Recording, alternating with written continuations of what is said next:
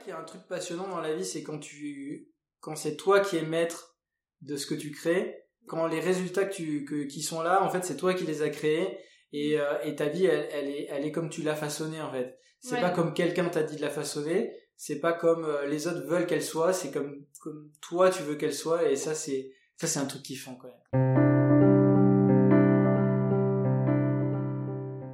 Bienvenue dans Parcours classique, le podcast qui donne la parole aux artistes du monde de la musique classique. Ici, on parle en toute transparence de cette passion de la musique, de ses vocations même, et du long chemin qu'il faut emprunter pour en faire son métier. C'est un parcours commun, connu de tous les musiciens, avec ses grandes écoles, ses diplômes à avoir, ses concours, et en même temps si singulier dans la manière que chacun a de les appréhender, de les vivre et de se les approprier. Alors ici, on baisse le rideau et on ose raconter son histoire, son chemin, comment trouver sa place. On parle de persévérance, de foi en soi, en sa passion, de difficultés, d'épreuves, de renoncement parfois, de joie aussi, de frissons, de partage, d'inspiration, bref, de tout ce qui constitue le parcours du musicien. Ce podcast est un appel à écouter dans notre fort intérieur cette petite voix qui nous guide chacun à suivre notre propre chemin. Vous avez été plusieurs à me suggérer l'idée d'interviewer un musicien qui se serait reconverti après de longues études et des aspirations professionnelles dans la musique classique. Je ne vous cache pas que trouver un tel profil qui accepte également de partager son parcours sans retenue n'a pas été chose facile. J'ai contacté plusieurs personnes qui ont pour la plupart témoigné une certaine gêne à l'idée d'en parler, syndrome de l'imposteur, difficulté à se replonger dans des souvenirs parfois toujours sensibles, volonté aussi de garder une distance mise avec le milieu depuis leur reconversion, distance qu'ils vivent comme un soulagement. Peur aussi du regard des autres, de se confronter à nouveau à la critique extérieure, et parfois aussi peur de blesser un entourage proche par un témoignage très réaliste mais trop intime. Mais grâce à l'une d'entre vous, j'ai trouvé cette personne. C'est donc avec joie que je vous partage ce cinquième épisode, dans lequel Antoine, que vous allez apprendre à connaître à travers son témoignage, nous parle donc de sa reconversion. J'ai aimé son honnêteté, sans retenue. J'ai aimé aussi l'écouter, parler de son chemin intérieur, de cette intuition très lointaine qu'un jour il ferait autre chose, peut-être alimentée par une certaine pression de réussite depuis son plus jeune âge, au point de bascule et au moment où il a pris sa décision, de ses frustrations qui l'ont poussé à aller chercher ce qui lui manquait dans un autre milieu professionnel, notamment cette notion de liberté qui lui est si chère, et de ce qui l'a aidé à surmonter la peur d'un changement si vertigineux. J'espère de tout cœur que cet épisode vous plaira. Bonne écoute. Salut Antoine. Bah, salut. Ça va? Ouais. Merci de me recevoir chez toi. Merci d'avoir accepté cette interview aussi, parce que du coup on se connaît pas. Enfin, ouais. On a mangé euh, une heure et demie ensemble là, mais euh, sinon on se connaît pas tant que ça, donc c'est adorable. Euh, c'est vrai que quand j'ai cherché un profil un peu, euh, peu euh, différent de ce que j'ai l'habitude d'interviewer, euh, Clémence m'a conseillé de te contacter et j'étais agréablement surprise par euh, ton accueil et donc c'est trop cool. J'ai plutôt l'habitude de parler devant un micro, donc Ouais, donc ça m'a pas trop ça m'a pas trop dérangé. Je me suis pas dit hmm, hmm. ça t'a pas voilà, intimidé. ça m'a pas trop intimidé ça. c'est cool. Ça. C'est cool. Alors, du coup, est-ce que tu peux euh, dresser un petit tableau rapide de où tu viens, qu'est-ce qui t'a amené à la musique, au violoncelle plus particulièrement, parce que c'était, c'est, où c'était ton instrument, et euh, un peu par où t'es passé euh, jusqu'aux fa- fameuses quatre lettres du CNSM, quoi. Carrément. Bah écoute, j'ai commencé euh, la musique quand j'avais 5 ans. Et euh, pourquoi le violoncelle? C'est parce que euh, mon père adore la musique et il faisait de la musique de chambre à la maison, donc lui il joue du violon. Et il y avait donc le violoncelliste qui venait et moi je me cachais dans sa boîte apparemment. donc j'adorais ça en fait, me cacher dans la boîte du violoncelle et apparemment c'est un instrument qui m'a séduit. Et j'avoue que je m'en souviens pas. Quand t'as 4 ans, tu t'en souviens pas forcément. Et, euh, et c'est ce qu'il me raconte en fait. Donc il y a eu ça et apparemment il y a eu aussi un, un je me demande si c'est pas Pierre et le loup où on entend chaque instrument de manière séparée et à chaque fois qu'il y avait le violoncelle ça me faisait un ça me faisait un truc. Là aussi je m'en souviens pas mais c'est euh, c'est justement euh, on ça fait partie du mystère, on se souvient pas la mémoire, on se souvient pas de tout. Mais en tout cas, apparemment, c'est ces deux choses-là qui m'ont qui m'ont happé vers le violoncelle. Mais en même temps, voilà, la musique, ça a été vraiment ce conditionnement familial. Il y avait toujours eu beaucoup de musique à la maison. Ça. Ils sont musiciens, tes parents Tu as un milieu de euh, musiciens Non, ils sont pas musiciens professionnels. Euh, mon père, en fait, il était notaire, mais il adorait euh, la musique. En fait, il voulait être violoniste, et c'est ses parents, apparemment, qui n'ont pas trop, trop euh, poussé pour qu'il le devienne. Et, et c'était... mais ça a toujours été quelque chose qu'il a pratiqué avec des amis à lui à la maison. Du coup, eux ont décidé de te mettre au violoncelle, voyant euh, que tu avais une sensibilité qui t'amenait à... Ou c'est toi qui as fait la demande euh, quand t'as eu... Alors, je me souviens pas qui a fait la demande, euh, je me souviens juste que j'ai commencé le violoncelle du coup quand j'avais 5 ans, donc à côté de Bordeaux, à Bègle, que tu connais. pourquoi à Bègle? Parce qu'il y avait une amie de mon père qui était bah, qui travaillait dans l'école de musique. Et puis voilà, on s'est... Enfin, je me suis inscrit, et du coup, j'ai été inscrit en tout cas dans cette classe de violoncelle dans une petite école de musique. D'accord. Euh, du coup, petite école de musique à Bègle, après peut-être le conservatoire euh, à Bordeaux. Ouais, voilà. En fait, je crois que je suis passé, donc j'ai passé 5 ans dans cette école de musique. Et ensuite, euh, du coup, je suis rentré au conservatoire à Bordeaux. Alors, je sais plus en quel cycle et je sais même plus comment ça s'appelle. En plus, ça change de nom tout le temps. Ça change de nom tous les ans, Donc voilà. Et là, j'ai repassé 5 ans avec un, avec une prof euh, génial aussi. Enfin, j'ai de la chance parce que j'ai eu que des profs géniaux. Mm. Euh, pour chaque niveau, c'était vraiment des gens qui étaient passionnés par ce qu'ils faisaient et qui le faisaient très bien en plus. Donc c'est ça qui est bon, ça favorise quand même quand tu apprends mm. avec des bons profs. Mm. Donc j'ai passé 5 ans avec cette prof là. Ensuite euh, ben, sur le niveau intermédiaire, du coup j'ai changé de prof toujours au conservatoire à Bordeaux. Je suis allé avec ben, le prof qui était le plus connu ici dans la région qui était aussi soliste à l'orchestre. Et ensuite, euh, j'ai fait un petit, une petite année d'intermédiaire entre Bordeaux et le CNSM. Donc j'allais à Paris euh, prendre des cours euh, toutes les semaines en fait. Et ensuite, je suis rentré au CNSM et j'ai fait mon master jusqu'à la fin du master. Ok, t'es rentré à, quel âge?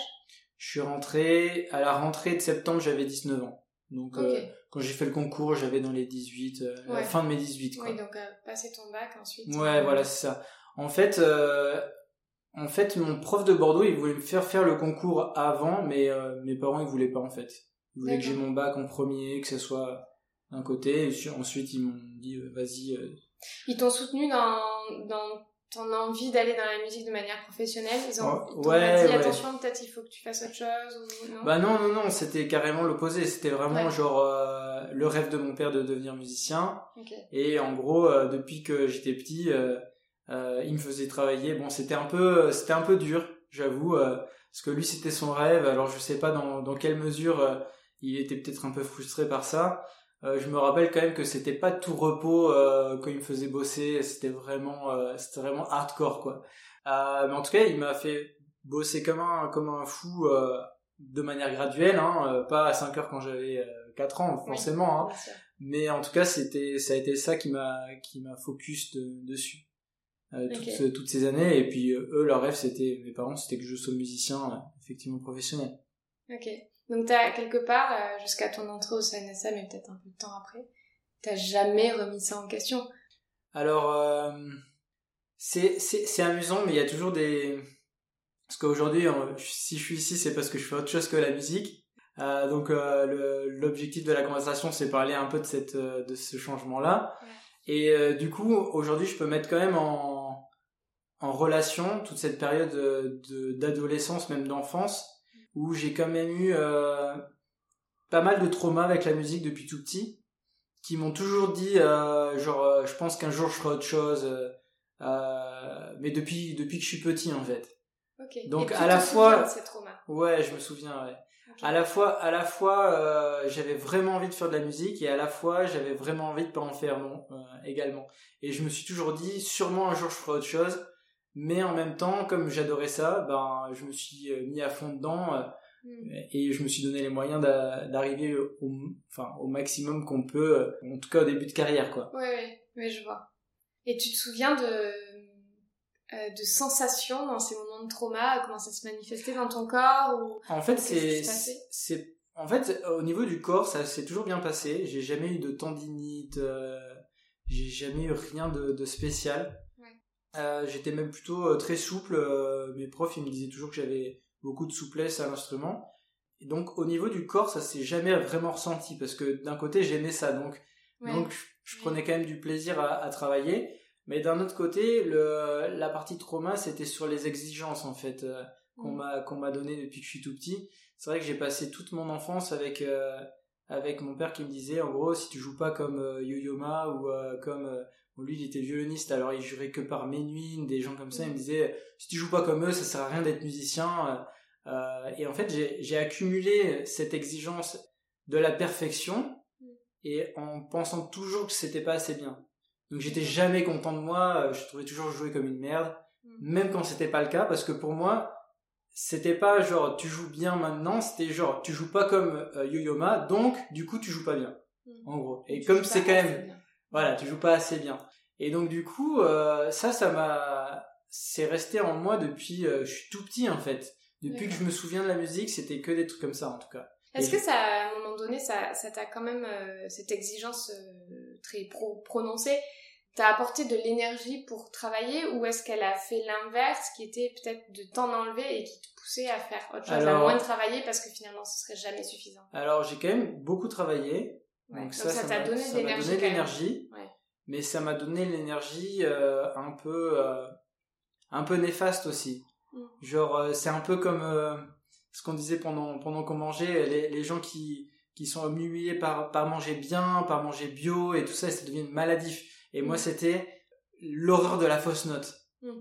et en fait du coup ça me motivait à travailler comme un comme un taré parce que je voulais atteindre la perfection mais du coup bah la perfection c'est quand même relativement compliqué à atteindre et, euh, et aujourd'hui, d'ailleurs, euh, bon, j'ai pas envie de dire des trucs méchants, mais j'ai pas envie de dire des trucs méchants, mais je veux dire, des fois j'entends à la radio, euh, bon, sauf quand c'est vraiment des génies ou des trucs comme Ouais. ça, mais sur le niveau professionnel, ben, il y a toujours des moments où il y a des gens qui jouent pas forcément très très juste non plus, Mm. ou qui sont pas parfaits, et pourtant il y a toujours l'émotion, Et en fait, on, on est dans, on est dans le résultat de créer de la magie avec de la musique, Oui. mais pour autant, on n'est pas forcément euh, 100% parfait euh, tout le temps, tout le temps, tout le temps. Ouais. Et ça, pour moi, euh, ça m'a surpris en fait. Parce que là, je vois mes amis euh, qui sont professionnels, du coup, et des fois, j'entends des trucs à la radio, je me dis, putain, mais en fait, ce niveau-là, je l'avais carrément. Ouais. Ouais, Et- donc en fait, tu, et, tu te rends compte que là, tu prends du, de maintenant de la distance avec le pas assez. Ouais, voilà, c'est ça. Je pense que ce problème de l'exigence, c'est c'est ce qui m'a un peu miné dans la confiance en moi et dans le et dans et qui m'a motivé à changer en fait. Ok. Et du coup, euh, t'as fait, t'as été jusqu'au master au CNSM, Ouais. qui est une, une école euh, d'exigence, Ouais.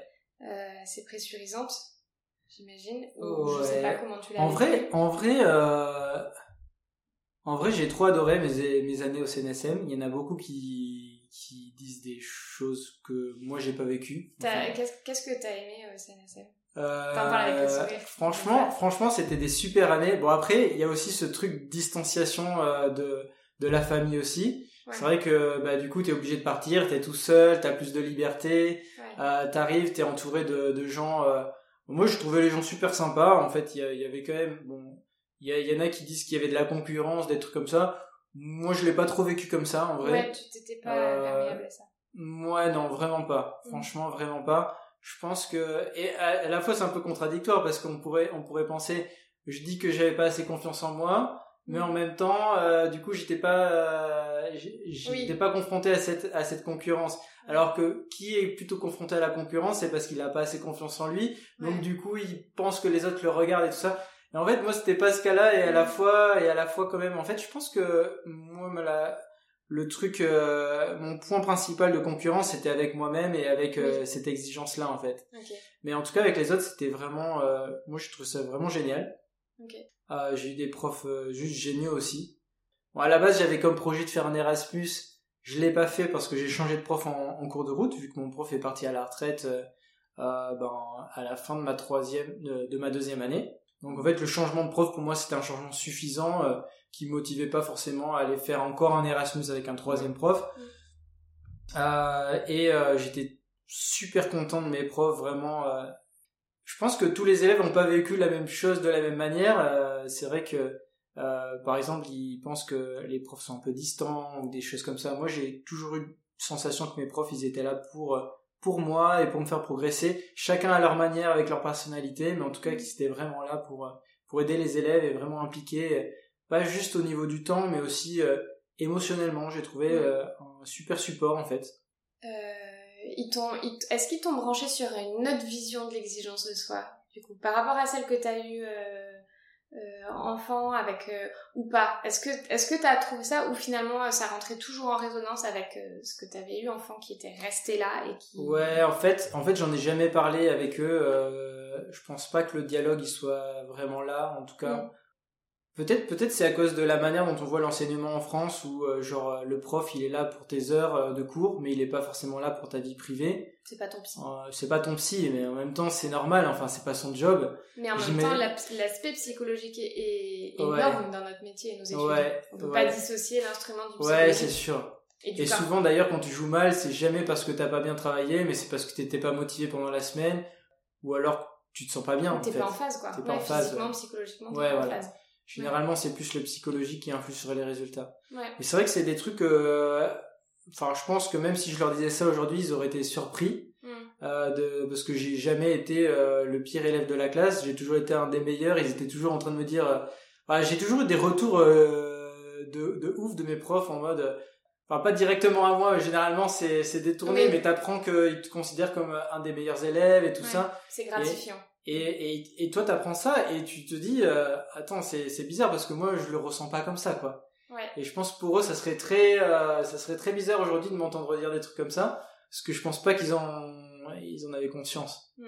C'est des trucs cachés. On, on hmm. raconte pas sa vie euh, non. psychologique généralement aux profs. Alors un point de bascule, du coup, il y a dû y en avoir un. Si, si, si de, pendant toutes ces années, t'avais quelque chose en toi qui te disait que t'allais faire autre chose à un mm-hmm. qu'est-ce qui t'a poussé à franchir le pas? En fait, ma première, euh, ma première expérience avec autre chose que la musique, ça a été en deuxième année de conservatoire, de CNSM, mm. euh, où j'ai un ami qui m'a présenté euh, un, un, business de marketing de réseau. Donc la même chose que j'ai fait longtemps après. Mm. Et en fait, ce qui m'intéressait là-dessus, c'était juste de faire autre chose que la musique et un attrait avec. Euh, euh, en fait, il y avait un truc qui me qui me frustrait un peu en musique, euh, c'était le fait que t'es toujours obligé de travailler. T'es un peu comme un sportif. Il y a jamais rien d'acquis en fait. Ouais. C'est-à-dire que oui, c'est acquis parce que ton niveau il augmente, mm. mais si tu t'arrêtes pendant trois mois, ben euh, bonne chance quoi. Avant de retrouver le niveau. Ouais voilà, il faut se, il faut se remettre dedans. Moi ce qui me frustrait c'était euh, de pas pouvoir prendre deux semaines de vacances euh, sans rien faire. Euh, bon après quand t'es au niveau professionnel, je sais qu'il y en a beaucoup qui le font. Mm. Mais moi à ce niveau-là de, de ma vie, je me disais en fait c'est une espèce de truc t'as pas de liberté. Mm. Et ce qui m'attirait euh, beaucoup dans dans les choses comme le enfin comme les affaires Mm. c'est que c'est c'est purement euh, c'est purement euh, c'est pas psychologique c'est purement euh, mental en fait c'est une activité mentale c'est comme quand tu sais faire 3 plus 3 ben tu sauras le faire toute ta vie. Mm. c'est pas en prenant 10 jours de vacances que tu vas oublier qu'est-ce que ça fait 3 plus 3 alors que jouer bien ton concerto à toute allure ben deux semaines de vacances ça peut faire la différence si tu as le concert la veille de, de, ton retour de vacances. Enfin le, le, lendemain de ton retour de vacances. Donc ça, c'était un truc qui, qui m'avait quand même pas mal accroché, ce, ce côté liberté. et de, de me dire, euh, j'ai appris quelque chose et maintenant ça fait partie de moi et personne ne peut me l'enlever en fait. Ouais, je vois. Donc, il y a eu un petit truc, mais attends, euh, c'était en deuxième année. Ouais, c'était en deuxième année. T'as fait quand même trois ans en suivant, donc. Ouais, ouais, j'ai fait deux ans, j'ai fait trois ans de plus, euh, mais parce que non plus, euh, je prenais pas ça très au sérieux non plus. Enfin, ouais. moi je prenais plus au sérieux. T'avais pas conscience, peut-être? Est-ce que t'avais pris conscience de combien ça t'avait plu et en fait euh, Non, pas forcément. J'avais pas forcément pris conscience, mais surtout j'avais envie de terminer mon master. C'était un peu mon rêve quand même. D'accord. Euh, je me disais euh, non, enfin la musique j'avais vraiment envie de réussir et en même temps c'est un peu comme quand t'es dans une relation toxique. T'as quand même les côtés bons et t'as les côtés mauvais, mais tu restes quand même parce qu'il y a les côtés bons. Mm. T'es prêt à passer par par dessus les, les, côtés, les, côtés malsains mm. euh, parce que euh, bah, parce qu'il y a les côtés euh, qui sont qui sont positifs je pense que je pense que la relation avec la musique c'était c'était un peu ça c'est vrai que je me souviens qu'en en master quand je faisais mon mémoire j'avais une une comment on appelle ça la personne qui t'accompagne sur ton mémoire oui, j'ai pu, j'allais, j'allais l'avoir. Et... Enfin, je pense que tout le monde a compris qu'est-ce que c'est la personne qui t'accompagne pour ton mémoire. Moi, j'avais choisi une, une compositrice. Ah ouais, un référent peut-être. J'avais euh, j'avais choisi une compositrice euh, juste géniale. Elle, mm. elle s'appelle euh, Michel Reverdy. Je sais pas si ça te parle. Et en fait, je l'avais rencontrée grâce à mon prof Marc Copé parce que il m'avait fait jouer une de ses œuvres. On s'est vachement bien entendu. Une dame très dynamique et je, l'ai vraiment adorée. Elle était vraiment très très très très gentille et très inspirante. Et j'ai fait ce mémoire avec elle et euh, je me souviens encore lui avoir dit qu'un jour j'arrêterais la musique et ça c'était la première année de master je crois. Mm. Donc euh, et elle m'avait dit mais non mais n'importe quoi. Euh. Encore une fois regarde l'extérieur les gens ils trouvaient que moi ça c'était c'était juste trop bien ce que je faisais etc. Et moi de l'intérieur en mode ouais bof. Ouais. il y avait toujours ce, décalage. Ouais, ce décalage. Il était toujours là quoi. Donc en fait, c'est, c'est, je pense que les gens qui, qui font autre chose que la musique, ça se fait pas en une seule journée. C'est vraiment un truc qui t'accompagne avec le temps. C'est un processus Et puis, euh, en fait, le, le truc qui m'a vraiment motivé le, le plus, je pense, c'était l'année euh, suivant euh, mon master, où j'ai préparé un concours de musique de chant. Et en fait, sur cette année-là, je me suis vachement isolé. Euh, comme, comme tout le monde sait, les musiciens, ils sont souvent très seuls avec leur pratique surtout dans cette, cette période de la vie où on apprend l'instrument. Mm. Et euh, j'ai presque passé un an tout seul en fait, à part les répètes de musique de chant. En fait, c'est là où je me suis rendu compte que je, m'étais complètement enfermé dans ma bulle et euh, où j'avais plus vraiment de contact avec euh, le monde extérieur. Et je pense que là, c'était vraiment déprimant. Je me suis dit, même s'il y a des expériences, il y a des concerts, il y a des trucs, des machins, la plupart du temps, je suis tout seul et ça, j'ai pas envie de, cumuler pour toute la vie. Et euh, l'aspect euh, orchestre, c'est vrai que ça m'a jamais vraiment tenté parce que c'est ce côté liberté en fait euh, qui, qui est important pour moi et aujourd'hui c'est une de mes valeurs principales, la liberté. Mmh. Mmh. Et euh, la liberté de faire ce que je veux quand je veux, c'est quand même un truc pour moi c'est un peu sacré. À cette époque-là, j'en avais pas vraiment conscience parce qu'on te fait pas bosser sur tes valeurs quand t'es ado ou même quand tu es à l'université, on ne dit pas, tiens, quelles sont tes valeurs principales dans la vie? Qu'est-ce que c'est une valeur? Non, on se... Et comment tu veux la vivre dans ton métier et quelle voilà, place exactement. dans ton métier qui est quand même une part importante de notre vie. Ouais, c'est ça. Ouais, je vois. Et donc du coup, euh, quand même, je le sentais que j'avais pas envie d'avoir un, poste fixe quelque mm. part parce que mm. ce côté liberté, mm. ça allait m'être enlevé. Et donc du coup, je me suis isolé. Euh, mais ça, c'était ça, c'était un truc euh, pas forcément cool. Donc être un peu isolé et douter de, de, tes capacités en même temps, bon ça a fait un peu le combo qui m'a dit vas-y ras-le-bol, euh, ça y est je prends ma décision et, et j'arrête quoi et je fais autre chose. Donc c'est à ce moment-là où je me suis souvenu que j'avais commencé un du coup j'avais eu un rapport avec les affaires au travers du marketing de réseau. pour ceux qui connaissent pas le marketing de réseau, c'est c'est pas très grave. En tout cas, c'est un style de business où tu vends des produits et tu parles avec beaucoup de gens. Et moi, ce qui me plaisait là-dedans, c'était effectivement le fait de parler avec beaucoup de gens, alors que j'étais introverti. Je me suis dit, ça, c'est le truc qui va me faire extérioriser. J'ai mm. lutté contre la zone de confort et je me suis dit, tiens, ça, c'est une opportunité pour moi de d'avoir plus confiance en moi, voilà, de grandir, de parler avec des gens, de devenir la personne que je rêve de devenir en fait. Mm. C'était une quête euh, personnelle en fait. Mm. Du coup, tu as pris cette décision et en backstage, tu me disais qu'il y a un truc, euh, peut-être un élément qui t'a pas encouragé à la prendre plus tôt, cette décision? C'était la confrontation avec l'opinion, la vie des autres par rapport à ce que tu ressentais quand tu osais en parler. Ouais, c'est vrai que dès que tu veux changer et tu veux faire un truc qui est en dehors des règles, t'as pas forcément des retours très positifs. Je me souviens euh, quand j'ai commencé la toute première, bah, du coup j'étais en deuxième année de, de licence, et euh, quand j'ai fait ce, ce, truc de marketing de réseau, déjà, il y a beaucoup de gens qui, qui sautaient de ma gueule. Et euh, deuxièmement, ça a été le moment où euh, ça s'est mal passé en, en quatuor. Et je me suis fait virer du quatuor. Et c'est vrai qu'à l'époque, euh, ça les faisait chier en fait que je fasse autre chose. Euh, je me souviens, je me souviens très bien d'une discussion avec bah, mes potes à l'époque qui me disaient mais vas-y c'est n'importe quoi ton truc tu, tu, euh, tu passes trop de temps là-dessus, euh, il faut se focus sur le quatuor, machin. Et c'est vrai que peut-être que inconsciemment, de faire un autre truc, euh, ça m'a, et d'avoir ce type de réaction, ça m'a pas forcément conforté de prendre une décision plus rapidement. Hmm. Aussi. C'est venu alimenter ta mise en question de dire non mais en fait... euh, Puis surtout quand on fait ce qu'on fait depuis qu'on a 5 ans.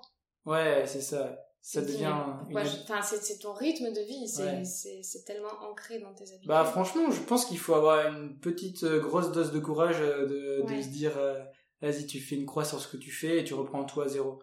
Parce que même si les compétences euh, que tu as et la partie euh, mentale, tu la gardes avec toi, Mm. mais euh, bah, quand tu commences autre chose, tu commences autre chose. Oui. Même pour ceux qui reprennent des études ou qui font un nouveau travail, ben les mecs ils s'en foutent que tu un master en fait. Ouais. Euh, parce qu'un master en musique quand tu fais du business, ben ça a juste rien à voir. Mm. C'est l'humilité euh, de reprendre à zéro.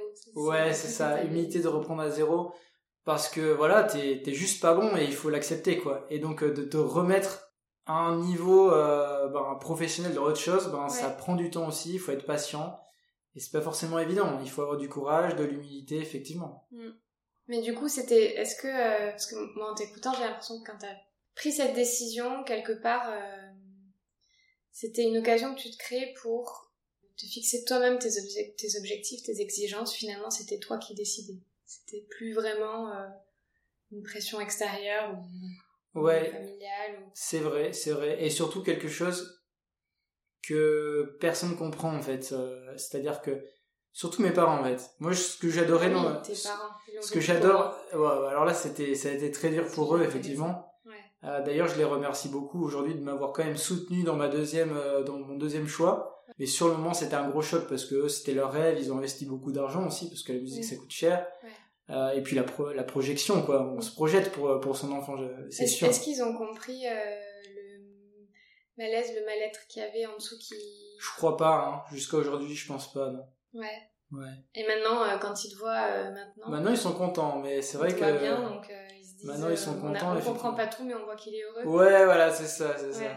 Ouais, je vois. Je pense que je pense que en tant que parent, c'est très dur d'avoir du recul sur euh, comment t'as fait vivre ton enfant euh, sur un truc que toi t'adores et en fait euh, pour lui ça a été euh, ça a été difficile, tu vois. Oui, donc ça, c'était euh, mis de côté, table rase, Ouais, alors là, c'est de sûr. reprendre à zéro et Ouais, où et qu'est-ce que je veux faire? C'est vrai qu'il y a un truc passionnant dans la vie, c'est quand tu quand c'est toi qui es maître de ce que tu crées, quand les résultats que tu que, qui sont là, en fait, c'est toi qui les as créés et, euh, et ta vie elle, elle est elle est comme tu l'as façonnée en fait. C'est Ouais. pas comme quelqu'un t'a dit de la façonner, c'est pas comme euh, les autres veulent qu'elle soit, c'est comme comme toi tu veux qu'elle soit et ça c'est ça c'est un truc kiffant quand même. Quand t'as fait un peu de travail pour euh, prendre du recul, de la distance avec les conditionnements. Après, on est toujours conditionné. Là, Ouais, finalement, ton changement de vie, de carrière est conditionné par ce que t'as vécu avant, Ouais, qui exactement, a provoqué ça et qui a fait qu'il y a une fracture. Et... Exactement. Mais quelque part, euh, y a une prise de conscience. Sur Après- après, il y a pas, quoi. C'est ça, il y a des conditionnements qui vont bien, Ouais, qui, ouais, vont voilà, bien, et d'autres qui nous mettent en souffrance. Ouais, c'est ça. Après, il y a un truc, il y a, un- il y a quand même un fil rouge, je pense, dans tout ce qu'on fait dans la vie. Je pense que la personnalité, fondamentalement, elle change pas. On reste qui on est. Nos valeurs, elles changent, oui. Tu peux prendre confiance en toi, mais il y a quand même le fil rouge, c'est qui tu es. Et qui tu es, ça change pas vraiment. C'est-à-dire que je suis plutôt introverti. La plupart du temps, je vais trouver ma zone de, con- de confort dans des situations où je suis tout seul, ou euh, même T'es en contrôle. ouais, où je suis en contrôle. Et exactement, c'est, c'est le point sur lequel euh, je, je voulais venir. Mais en fait, en musique, moi, j'étais obnubilé par euh, jouer parfaitement, Mm. même si c'était pour euh, pas transmettre l'émotion, parce Mm. que finalement, pour moi, euh, le plus important, euh, c'était genre, euh, bah, si, si tu joues faux, ben, euh, on s'en fiche que tu transmettes de l'émotion, parce que tu joues faux, donc forcément, ça va tout casser. Mm. Donc moi, je focalisais sur cet aspect-là de contrôle. Mais par contre, c'est un truc qui me suit jusqu'à aujourd'hui. Mais sauf qu'aujourd'hui, j'ai ce souci du détail et de la perfection. Sauf que maintenant, je suis entrepreneur. Et en tant qu'entrepreneur, on sait très bien que la perfection, ça n'existe pas. Mm. Et qu'il vaut mieux l'action que l'inaction. Euh, il vaut mieux l'action que la préparation. Et est-ce que ça, c'est intéressant parce que du coup, ça fait appel à, à des ressources qu'on utilise peu ou qui sont flippantes. Euh, cette confiance dans le fait qu'on peut s'adapter extrêmement vite. Ouais, Moi, j'imagine que quand tu fais ça, tu es obligé d'avoir confiance dans le fait que tu- parce que t'as jamais vraiment fait. Enfin, dans plus, tu, tu dis plus d'action que de préparation, donc on Ouais. est clairement, on sort de la zone de contrôle. ouais. Euh, Ça fait si- peur, hein. Ouais, ça fait Ça peur. fait du peur, coup, t'es obligé de te dire, j'imagine, euh, ok, bah, j'ai confiance en moi, je sais que ça va aller. Parce En que fait- dans tous les cas, je, je sais que je m'adapterai. Et euh, finalement, ce que je vais apprendre là, je peux l'apprendre qu'en pratiquant, que sur Ouais. le terrain. Alors le truc, le truc qui m'a fait vaincre la peur, c'est aussi le conditionnement, euh, le nouveau conditionnement que, que je me suis permis d'avoir dans ma vie. Mm. Euh, je, je vais donner quelques détails. Euh, conditionnement par l'environnement en fait. Mhm. C'est-à-dire que quand tu veux changer un truc, tu peux, grâce à ta volonté, tu y arriveras jamais. Mhm. C'est-à-dire si t'as si t'as envie de maigrir mais qu'il y a des sucreries chez toi, bah tu, tu maigriras jamais. C'est juste Mm. il faut arrêter de les acheter. Et au bout d'un moment, euh, bien sûr il y a l'envie, mais euh, qui est là, t'as envie d'en acheter machin. Mais si tu remplaces ça par des nouvelles routines, Ouais. euh, tu vas forcément arriver à, à créer une transformation dans ta vie. Et en fait, je me suis mis dans le marketing de réseau euh, pour cette raison-là, c'est que j'étais entouré de millionnaires avec comme principale caractéristique que pour eux, faire de l'argent, avoir des résultats concrets dans ta vie, ça n'a rien à voir avec tes compétences, ça a plus à voir avec ta mentalité en fait. Mm. Et je me suis retrouvé avec des espèces de brutes de conditionnement euh, psychologique qui m'ont formaté d'une Mm. telle manière Mm. et je me suis je me suis autorisé à avoir enfin je me suis créé cet environnement Oui. parce que je pouvais très bien changer de, dans- de, de, de métier, de direction, avec un truc où je me retrouve avec des personnes similaires. Par exemple, des gens qui n'ont pas confiance en eux ou des, des trucs Oui, comme oui, ça. oui. Reprendre des études dans autre chose, ça veut pas dire que tu vas réussir dans autre chose. Mm. Moi, j'ai choisi ce, cette activité-là parce que je savais qu'il y avait des gens qui réussissaient mille fois plus que moi Mm. et euh, qui avaient cette confiance en eux qui est juste dingue Mm. et je pouvais avoir accès à eux. Mais pas très facilement non plus. Euh, c'est vrai que la chance, elle se, elle se crée. C'est-à-dire, je savais qu'ils existaient et le seul moyen d'y avoir accès, il fallait que je voyage. En fait, la- la- l'année de CNSM, la deuxième année où j'ai commencé le marketing de réseau, il y a eu un événement de cette entreprise qui était à Dubaï. Je suis allé à Dubaï, j'ai rencontré un mec euh, juste dingue, et euh, cinq ans plus tard, quand j'ai arrêté la musique, je me suis dit, ce mec dingue, j'ai envie de le rencontrer. Personne n'y avait vraiment accès. Moi, je me suis dit, comment je peux faire pour, pour l'avoir près de moi? Euh, Et j'ai pris mes clics et mes claques, j'ai fait ma valise, j'ai acheté mon billet d'avion, je suis reparti à Dubaï pour un événement, et là, j'ai harcelé tout le monde pour avoir son numéro euh, et pour arriver à le rencontrer. Et, euh, et c'est lui qui m'a accompagné finalement. Alors que lui, il travaille dans 30 pays avec plusieurs centaines de milliers de personnes, ben, il m'a choisi moi pour m'aider dans ma, dans ma quête, alors qu'il savait très bien que j'étais pas bon en fait. Et, et ce, ce jour-là, il m'a dit, j'en ai rien à faire de qui tu es aujourd'hui, je sais que t'es pas bon dans, dans, dans ce business-là, t'as pas de résultats, t'as pas forcément euh, toutes les choses qui, qui, euh, euh, qui font que normalement je devrais vouloir t'accompagner, mais je vois que t'as une vision, je vois qui tu veux devenir, et c'est cette personne qui m'intéresse, et je vais t'aider à, le devenir. Et je pense que quand on veut avoir une transformation, il faut se- s'entourer de ces personnes-là.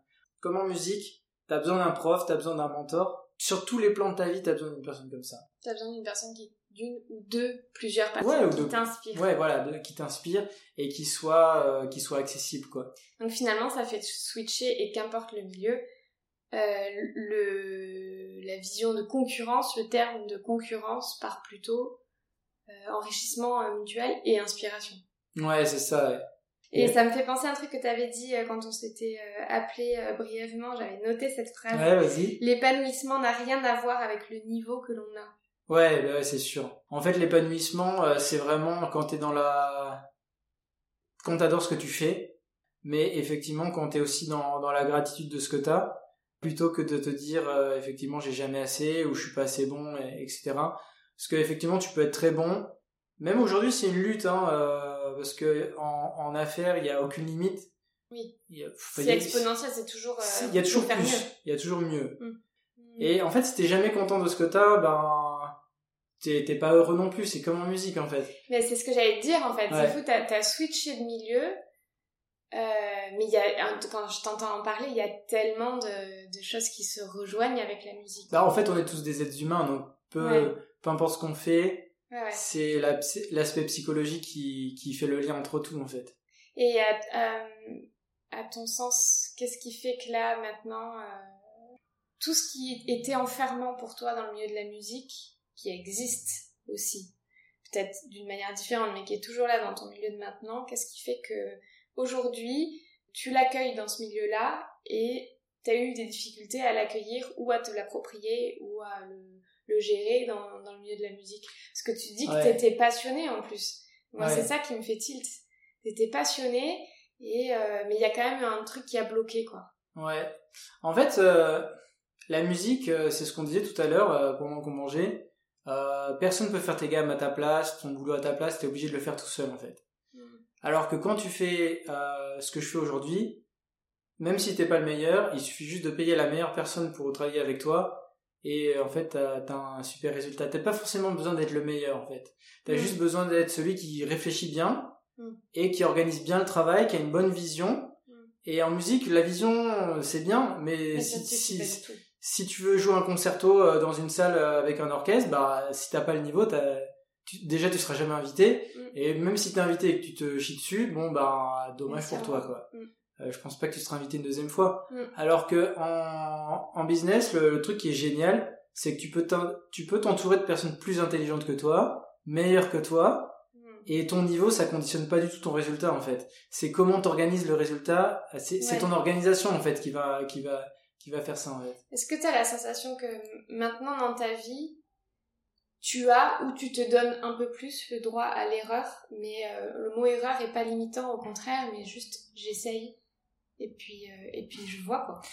C'est exactement ça parce que enfin moi j'ai choisi une une activité quand même qui est qui est créative. Euh, aujourd'hui euh, du coup j'ai une agence de marketing digital et le marketing digital bah c'est un message en fait. Le, hmm. le but du marketing c'est transmettre un message. Et il y a y a aucun moyen de savoir en fait si ton message il est bon ou pas avant de l'avoir lancé. C'est impossible. C'est vrai. C'est hyper Tu peux c'est un peu flippant. Après, après, euh, l'avantage, l'avantage, c'est que, en fait, ce qui est, ce qui est, ce qui est super cool avec ça, c'est que le client, il est au courant. Parce que moi, je, je, sélectionne des gens qui sont déjà à un certain niveau. Euh, je mm. m'adresse pas aux petits entrepreneurs. Mm. Et eux, ils ont déjà une expérience. Ils savent déjà, en fait, que des fois ça marche, des fois ça marche pas. Mm. Donc, en fait, tu peux jamais te dire, euh, ce que j'envoie comme message, c'est parfait ou c'est pas parfait. T'as pas, t'as plus ce souci-là en fait. C'est juste, tu fais le mieux que tu peux. Tu envoies le message. Si ça marche, bah tant mieux. Si ça marche pas, bah tu changes en fait. Tu, tu fais autre chose. Et en si cette, changes le message. Et si cette philosophie de vie était applicable au milieu de la musique? Et si? Point d'interrogation. Et si et si euh, et si tu jouais à un truc et en fait en fait je pense que je pense qu'il y a un truc qu'on comprend pas forcément en musique c'est que t'as pas forcément besoin d'être bon dans toutes les dans toutes les musiques ouais. c'est à dire que euh, tu quand peux avoir un certain type de répertoire exactement ouais. quand t'es ado et quand t'es en, en formation on te fait jouer plein de trucs et il y a forcément des trucs que tu vas aimer plus que d'autres mm. sauf que on te met dans la tête qu'il faut savoir tout jouer parfaitement alors, à ce, à ce moment-là du développement, c'est bien.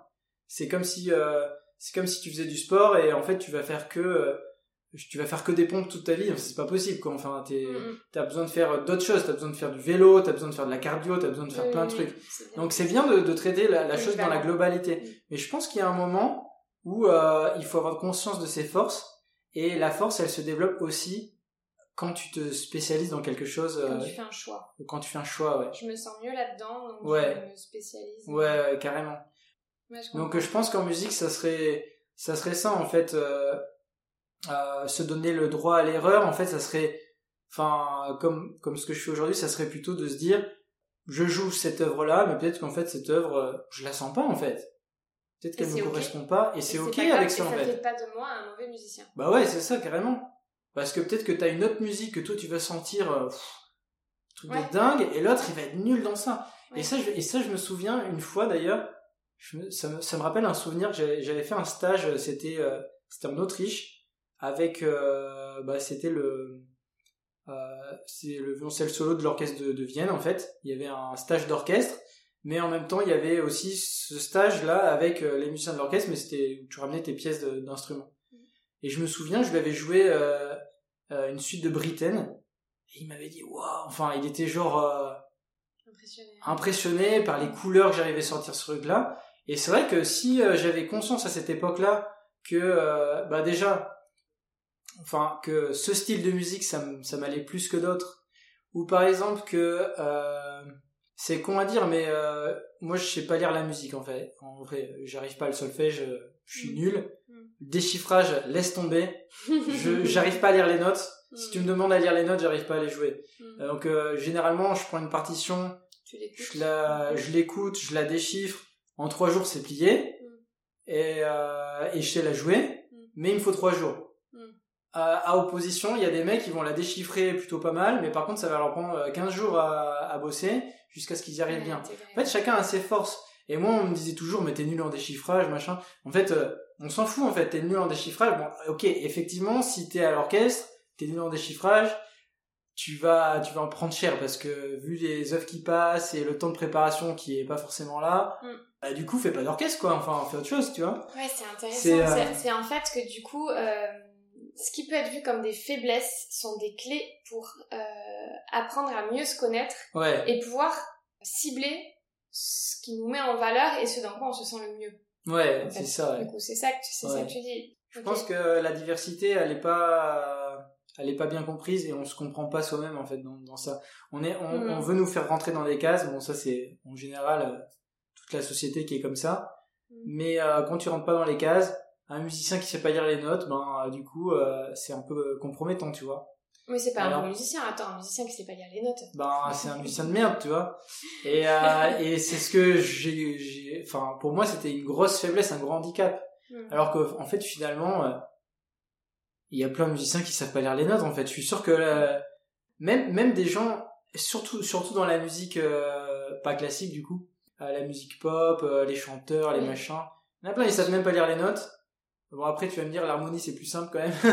Ça dépend dans le jazz. euh, oui bon à part le jazz mais euh, Il y a pas quand- mal d'autodidactes dans le jazz qui fonctionnent à l'oreille. et- ouais ça ça c'est respect ouais. Ouais. ça c'est respect. Du coup chacun a sa force et et ça on n'a pas forcément conscience. Ouais. Aujourd'hui, je l'analyse comme ça, mais sur le moment, je Mm. l'analysais pas du tout comme ça. Ça me fait penser à autre chose dont on parlait tout à l'heure à table. euh, On a évoqué euh, cette sensation. Alors, c'est relié en même temps, c'est un sujet un peu à part. Cette sensation de pouvoir ressentir de la joie, une joie profonde et sincère face à la réussite des autres. On en a parlé un peu vite fait et, Ouais. et tu m'avais dit que c'était un sentiment euh, que tu avais eu du mal à Ouais. développer ou quelque chose qui qui, qui Ouais, n'était ouais. pas inné. Franchement, euh, être content pour le, le succès des autres, c'est c'est dur quand toi t'as pas de résultat en fait. Même si tu comprends, même si tu sais que c'est pas bien de de pas être content, et même si euh, moi je suis pas du tout en mode, euh, il y a beaucoup de gens quand ils sont jaloux, ils vont dire des trucs méchants sur les autres. Mais ils vont passer dans l'action. Ouais, voilà, ils vont passer dans l'action, ils vont le dire, même ils vont ils vont faire Oui, des oui, choses. oui. Autant moi je le disais pas, mais j'arrivais pas à être sincèrement content pour euh, des amis qui réussissaient, que ce soit en musique ou euh, en musique, pas pas tellement, mais surtout dans la partie où je me suis reconverti. En fait, il y avait des gens qui, pour moi, étaient moins intelligents que moi et avaient beaucoup plus de résultats. Et j'étais là, putain, mais euh, j'étais deg. En fait. Et comment deg, t'es- et simplement. comment t'as été, euh, comment t'as transformé ça? En fait, comment j'ai transformé ça? Ben, je pense que le seul moyen, c'est d'avoir un minimum de résultats soi-même.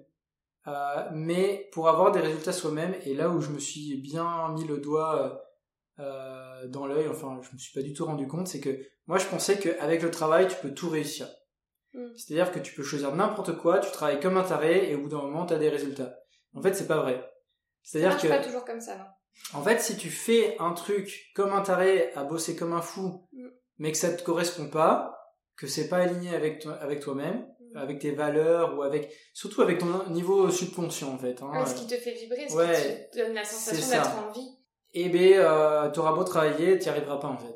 Mais parce qu'il peut-être qu'il manque cette énergie clé que, qui passe pas par euh, le mental ou Ouais. qui est pas quelque chose qu'on peut.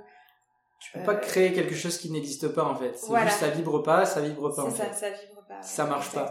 Et du moment où tu t'es aligné avec ce que tu faisais, peut-être même indépendamment des premiers ou des plus gros résultats, t'as commencé à ressentir euh, de la joie face à la réussite des Ben autres. ouais, c'est ça, parce que là, quand tu commences à te dire. Et euh, donc de la joie face à ta propre ouais, réussite. c'est En fait, c'est effet miroir. hein, C'est ça, exactement, ouais. Mm. Et là, tu te dis, euh, dans la situation de manque et de non-résultat, bah, t'es jaloux des autres. Tu le dis pas, mais tu le ressens. Mm. Mais dès que tu trouves le truc qui te fait vibrer naturellement, Mm. si t'as un truc qui te fait vibrer, plus t'as les compétences qui vont avec, ben le résultat il se crée de, de lui-même en fait.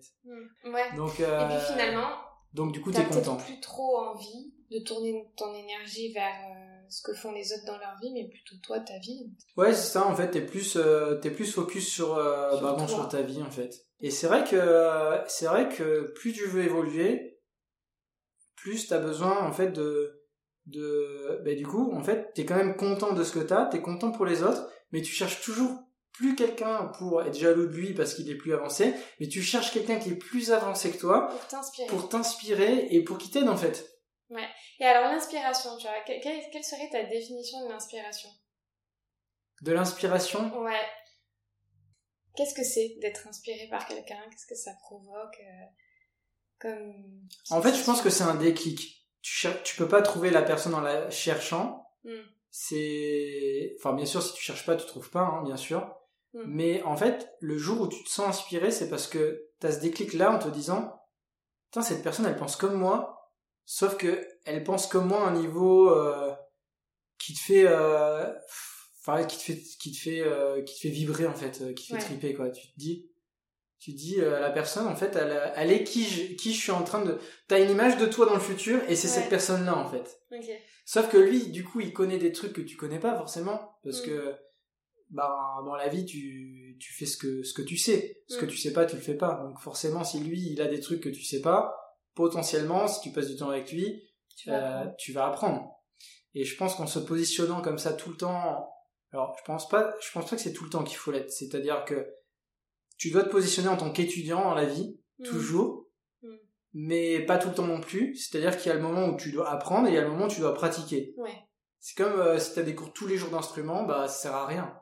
Oui, il faut, il faut garder Il faut au moins une semaine le temps que tu pratiques et Ouais. voilà. Plus tu vas dans le temps, plus ça peut être espacé parce que tes progrès ils, ils Mm. prennent. Enfin, t'es capable de progresser plus vite. Donc je pense dans dans la vie en général, c'est ça en fait. Il faut euh, il faut apprendre, pratiquer, puis au bout d'un moment tu le sens en fait. Tu stagnes Ouais. ouais. et, euh, et, et tu et tu sais pas te, te, t'es t'es là t'es bloqué en fait t'as Ouais. t'as des paliers Ouais. et à ce moment-là tu dois bah, chercher quelqu'un d'autre et ce truc inspirant c'est juste un, un, un clic en fait je, Oui, je c'est pense que tu peux pas C'est l'expliquer hein. peut-être un effet miroir qui fait que cette personne, à ce moment-là, va réveiller en toi une énergie que tu as en toi, en fait. C'est Ouais, pas elle c'est qui te donne quelque chose, ça Ouais, c'est réveille quelque chose que tu as déjà en toi, parce qu'en fait, on Ouais, a c'est déjà ça. tout en nous, c'est ça mais on n'est pas toujours dans les, on n'est pas toujours euh, capable de d'activer les bonnes ressources au bon moment. Ouais. L'inspiration, c'est ce truc qui fait que, euh, ok, ouais, je me sens bloquée, euh, je sais pas comment activer euh, une ressource que souvent on sait même pas laquelle c'est. ouais c'est ça ouais Du coup, à, à être dans l'ouverture d'esprit et de cœur et de se dire, bon, bah, je, je, je vais m'intéresser aussi à ce que font les autres et ouais du coup, on, on, on multiplie les chances quelque part ouais d'accéder à son plein potentiel à soi. ouais c'est ça ouais. Ok. je pense que quand tu suis vraiment ton intuition et euh, tu, tu vas taper à la bonne porte en fait tu vas tu vas faire les si tu si tu vas faire contre choix. ouais c'est ça c'est ça Sans trop raisonner pendant. Ouais, pas besoin de réfléchir. 15 ans. Tu Par contre, quand tu prends une décision, c'est pas genre t'essayes quoi. Ah oui, non. Oui. C'est si t'essayes, par exemple, s'il y a quelqu'un qui écoute aujourd'hui le, le podcast en mode euh, vas-y j'ai envie de me reconvertir de la musique à autre chose, euh, ben laisse tomber. Si t'essayes autre chose, c'est mort en fait. C'est où tu fais autre chose ou tu fais pas en fait. Hmm. Mais tu peux pas faire genre un peu pour voir. C'est impossible en fait. C'est comme en musique. C'est une question que je voulais te poser. quand, quand tu as fait ta reconversion, euh, est-ce que tu avais ce truc dans ta tête de dire au pire, je peux revenir au violon Ah non, zéro non. plan B, zéro T'as- plan B. Tu t'es dit, j'arrête, Ouais. j'arrête, et t'es jamais revenu sur ta décision, même au Brésil quand t'as galéré et que ça marchait pas. Franchement, et- j'étais tellement traumatisé que la première année, j'ai dû faire, euh, allez, peut-être une heure de violoncelle tous les deux mois, un truc comme ça. Je et voulais tu- jamais et en tu faire. fait. continues à en faire maintenant Aujourd'hui, j'en fais. Ouais, C'est plutôt par période. ouais. Euh, je me motive en faisant des. Alors euh, là, c'est qu'il y a ma prof qui m'a invité au conservatoire à écouter sa classe et je lui ai dit, j'écoute ta classe, mais euh, à condition qu'à la fin, c'est moi qui joue. Ok. Euh, donc euh, j'ai fait euh, une première suite de bac euh, il y a quelques mois. Le mois suivant, il y avait une autre audition, j'ai fait la deuxième. ok. Normalement, il était censé avoir la troisième. Elle a pas fait l'audition et du coup j'ai pas eu de truc pour me motiver pour bosser. Ouais. Là, j'avoue que depuis janvier, euh, je, je les compte en heures euh, sur les dix doigts de ma main, je pense les heures que j'ai fait euh, Ouais. depuis depuis début janvier, j'ai presque rien fait. Mais je pense que c'est par c'est par période en fait. Il y a des moments où j'ai vraiment envie de taffer Ouais. et des moments ça ça me manque en tant qu'instrument, mais ça me manque pas forcément dans la vie de tous les En jours. tant que pense challenge que quand- professionnel. Ouais, ouais, c'est ça. En fait, il y a aucun moment où je me dis tiens j'ai envie de de refaire de la musique à fond. En fait, le seul moyen de repartir dans la musique en tant que professionnel, je le sais, ça serait d'arrêter tout ce que je fais aujourd'hui à 100% et de me remettre à 100% dans Et le tout ce que tu fais aujourd'hui, ça te rend heureux. Ben ouais, c'est ça. Donc il n'y a, pas le la demi-mesure. Oui, je vois. Il n'y a pas la demi-mesure en mode euh, tiens je vais faire un de peu de violoncelle ça, euh, un par peu jour. de ça, un peu de ça. ouais, Non, ouais, c'est pas possible. Je sais très bien que quand je commence à bosser euh, la- le violoncelle euh, pendant euh, pendant 15 jours et je me fais 2 3 heures euh, dans la journée et au bout de 15 jours, euh, je reprends presque le niveau que j'avais avant. Mm. Euh, il faudrait que ce soit plus long pour vraiment reprendre euh, des trucs Ouais. difficiles mais Ouais. des trucs virtuoses. Mm. Mais en tout cas, en 15 jours, je vois le progrès et c'est très rapide. 20 ans euh, ou 25 ans de, de, de connexion neuronale, ça s'oublie pas, même en... Bah là, ça fait déjà 5 ans quand même que j'ai arrêté, mais, mais ça s'oublie pas quand même. Par contre, si tu veux vraiment avoir le niveau de ouf, ben, il faut s'y remettre à fond. Et aujourd'hui, je kiffe ce que je fais. Euh, je suis passé d'auto-entrepreneur à, à ben, dirigeant d'entreprise, même si mon entreprise, c'est moi et mon associé. Mm. Euh, donc j'ai un associé. Maintenant, on a deux alternants. Ben, ça me fait kiffer. Enfin, je peux pas dire euh, tout d'un coup, ben, j'arrête tout Et je vais et, la musique. et je reprends à zéro la musique. C'est-à-dire que première année, il faut que j'accepte que ben, un an pour se remettre à niveau, euh, Ouais. autant que j'étais avant. Ça, ça ferait pas sens en fait. ouais, après ce choix était clairement mûr- mûrement réfléchi.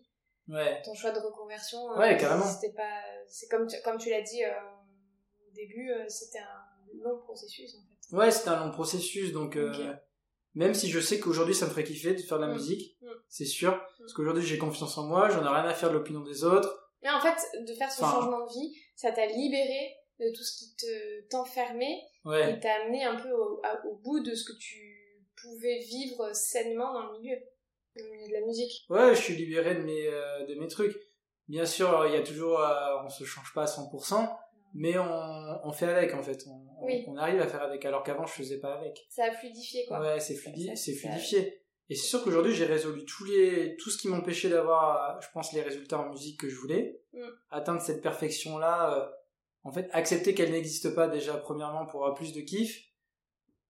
Elle, elle- je suis là, enfin, j'ai, j'ai, j'ai, je comprends tout ça. Et je sais très bien que si j'abandonnais tout ce que je faisais aujourd'hui, je me remets à la musique, potentiellement, je serais super épanoui aussi.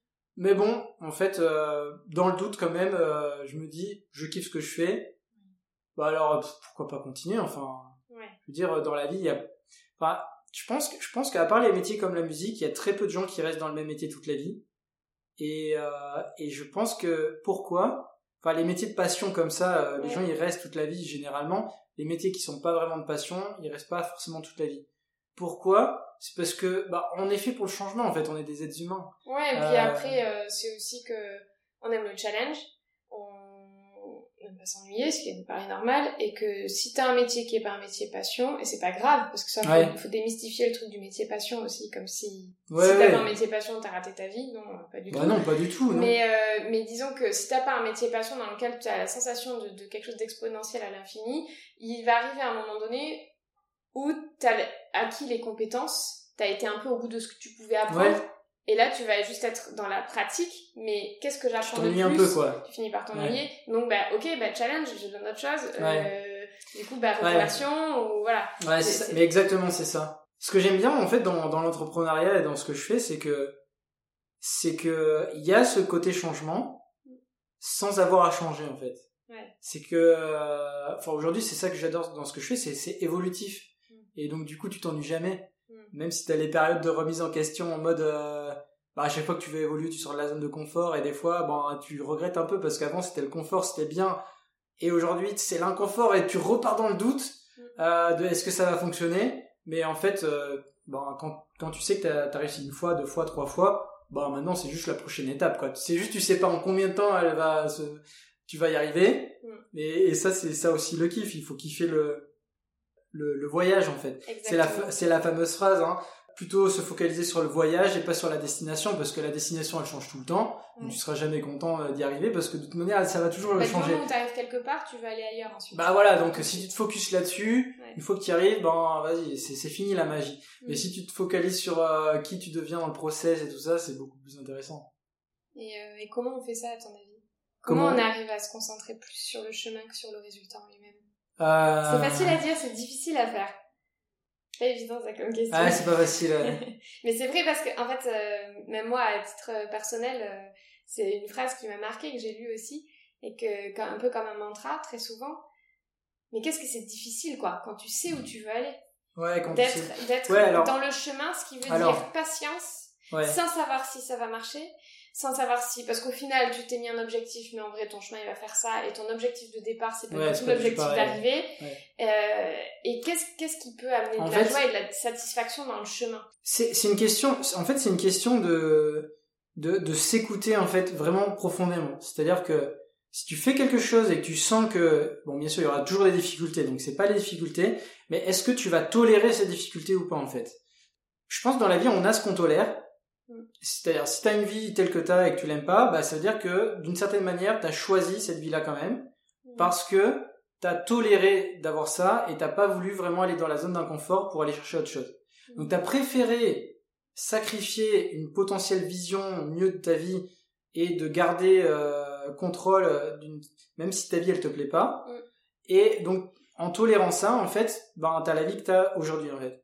Et je pense dans le dans le dans le aimer le processus, c'est ça en fait. C'est-à-dire que tu fais quelque chose, il y aura toujours les trucs bons et les trucs mauvais, mais est-ce que tu tolères ces trucs un peu chiants ou est-ce que tu les tolères pas en fait? Si tu les tolères, alors du coup, bah, tout de suite tu vas plus kiffer parce que ça fait juste partie de la, de la journée en fait. Mm.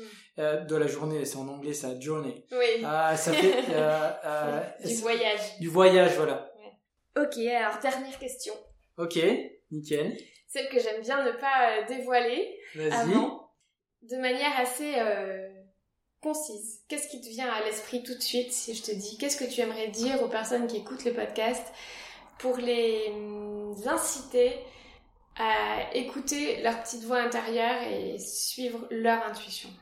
Franchement, j'ai trop envie de faire la comparaison euh, parce que je pense que ça c'est un point commun euh, qu'on a tous, c'est que euh, quand t'es en couple avec la mauvaise personne, je pense que tu le sais en fait. Et il y a un moment en fait tu, tu décides pas en fait, c'est juste que il y a, tu euh, tu restes quand même avec la personne Ouais. et des fois ça traîne en fait, ça traîne euh, ouais. un mois, deux mois, un an, deux ans. Ouais, et là ça commence à faire. Et, et là, et là, en fait, le résultat, et je pense que tout le monde peut, euh, peut, peut, peut penser à ça, c'est que, c'est quoi le résultat final? C'est qu'à la fin, bah, tu t'es séparé, en fait. Et, Donc pourquoi attendre en fait? et voilà, pourquoi attendre? Alors, c'est vrai qu'il y a toujours la, il y a toujours la supposition de peut-être, Peut-être que, oui. peut-être que ça va être mieux, peut-être que machin. Et euh, je pense que ça, c'est la meilleure euh, image que j'ai par rapport à, à cette relation qu'on a avec la musique. C'est-à-dire que, ben, si vraiment au fond de toi, en fait, tu sais, en fait, je pense que tu le sais, en fait. C'est juste que tu te l'avoues pas. Hmm.